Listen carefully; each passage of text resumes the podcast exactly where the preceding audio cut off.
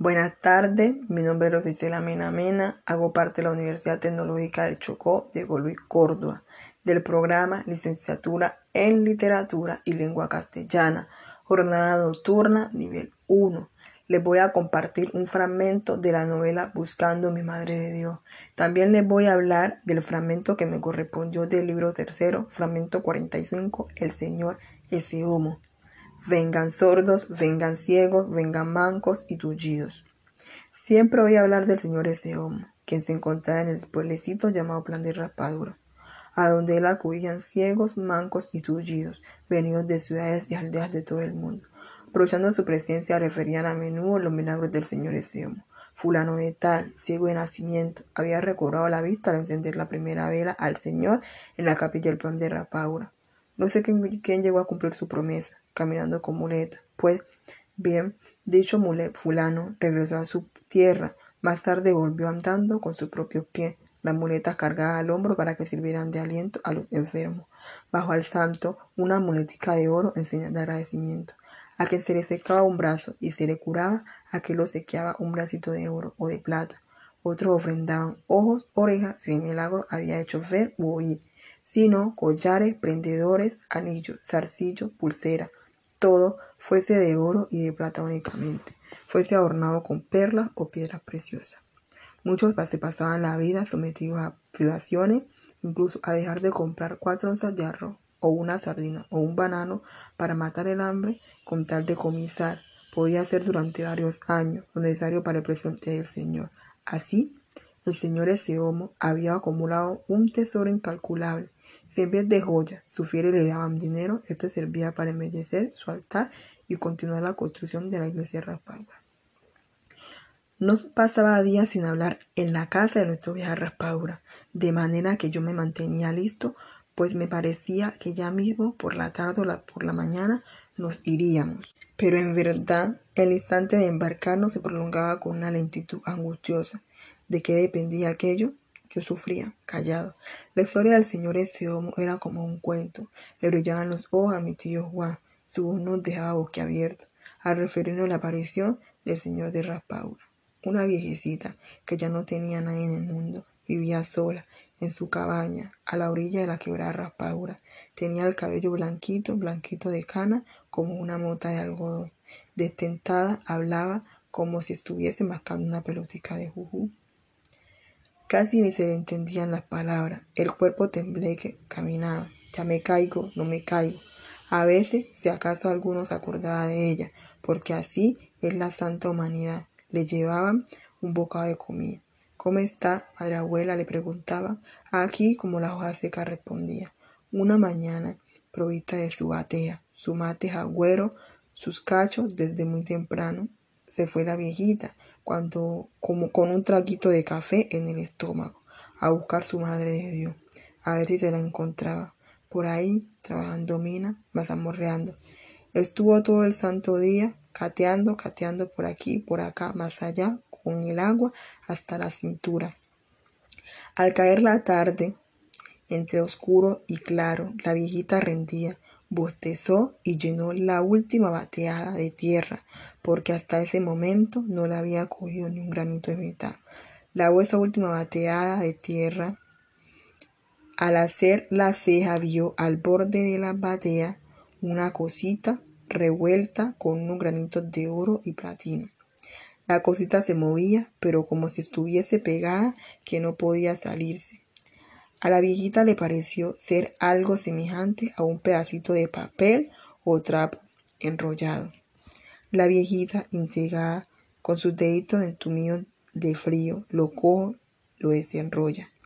Como ella estaba casi ciega, se retrega, se retrega, se retrega los ojos a ver si ve más claro. Mientras tanto, le pareció que el trapito se había puesto más grande y lo metió en el mate arregló su coroto dentro de la batea, la cual se colocó sobre la cabeza. Se salió del río, se fue caminando por la playa, hacia su casa. Se detuvo un ratico para mirar que su cosa no se le hubiese caído. Lo que no constató fue que el pedacito de trapo estaba más grande y ya no cabía dentro del mate. Sin embargo, recapacitó, así como estaba lo había hallado, pero al principio ella no se había fijado bien. Lo extendió en el plan de la batea, lo pisó con el mate para que para que el viento no se le fuera a llevar. Siguió caminando. Notó que su cosa ya estaba tan grande como un pañuelo. Siguió su camino. El pañuelo ya estaba como una pañueleta. Y cuando pisó el primer escalón de la escalerita de subir a la casa, la pañueleta no le cabía en la batea. En estético, la viejita alumbró su lamparita de querosín, el trapo convertido en una mantilla de lienzo, completamente mojada. Tuvo que colgarlo en una cuerda de secar ropa. Con la mañanitica a la viejita le pareció ver en la tela algo pintado como con carbón de la punta de un tizón apagado. Cada vez que la vieja lo volteaba a ver, el dibujo se iba haciendo más y más visible. Antes de las doce se distinguía un retrato, pero borroso, y a las doce en punto ya estaba patente la imagen del Señor, pintada con colores. La vieja lo llevó al pueblo para que para enseñarlo al sacristán, el cual, maravillado, lo metió a la capilla. El asunto se quedó allí hasta cuando el señor de raspadura comenzó a hacer milagro, curaba paralítico, los mudos los hacía hablar. Repetidas ocasiones le ocurrió al sacristán entrar a la iglesia durante el peso del día y no encontrar al Señor. En cambio, por la tarde, a la hora de oración, lo volvía a topar todo lleno de barro, como si estuviese estando trabajando mina. Su fama fue creciendo porque nadie pudo tapar el sol con la mano.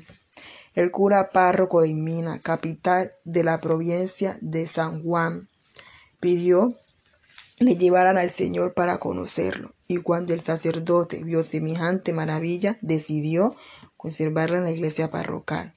parroquial perdón. Los comisionados de raspadura protestaron, pero ante el poder y argumentos del prestivero se dieron y regresaron tristes a su villorrío, el cual recibió la noticia con indignación. Al día siguiente, el señor reapareció en su capilla pobre raspadura. Se volvió él solo. El cura de Inmina se alarmó, se trasladó en persona al plan de raspadura, dispuesto a ayudarse al Señor costare lo que le costare. El pueblo se opuso. El ministro de Dios insistió y cuando se propuso sacarlo a la fuerza de la iglesia,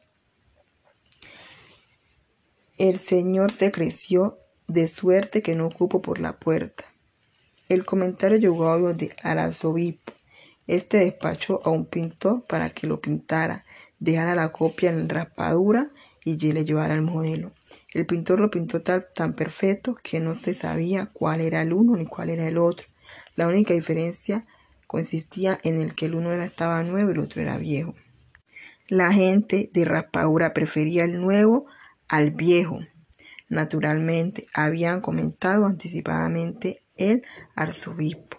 Cuando el pincelista metió al viejo señor dentro de una caja de hierro que él llevaba lista para ello, ya se había murmurado que los fieles planeaban lincharlo. No hubo sangre porque los ancianos del pueblo aconsejaron acatar la propia voluntad del Señor. Horas después de haberse marchado del plan de Raspaura, todavía en el camino, el pintor sacó la su llave, abrió la caja y en ella encontró fue el cuadro que él mismo había pintado con sus propias manos. El señor, el viejo, ya había reaparecido en su capilla y se dice que estaba bañado en sudor. Más tarde cundió la noticia de que al pintor se le había secado la mano derecha. En ocasión, un dibujante de buena fe produjo el óleo para conservarlo en su propia morada. Por cariño quizás debió a la noble de su intención no se le vino encima una desgracia, sino que no pudo llevar a cabo su empeño, pues a medida que ejecutaba la obra, integró, todo el trabajo se le borraba.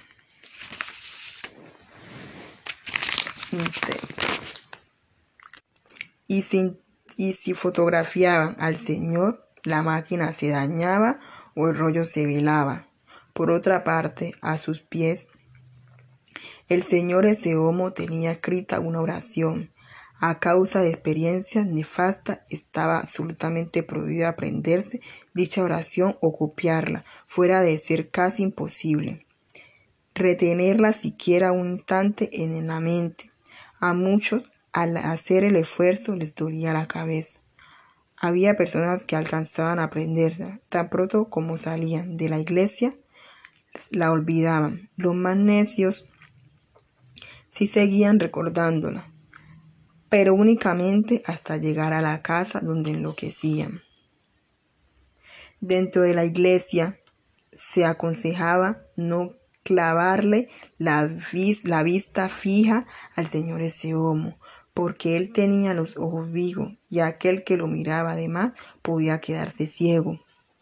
Por eso era que donde uno se colocara, aún no estando exactamente frente a su cara, el Señor lo iba siguiendo con la vista, desde su altarcito en el fondo del rincón izquierdo al lado del altar mayor.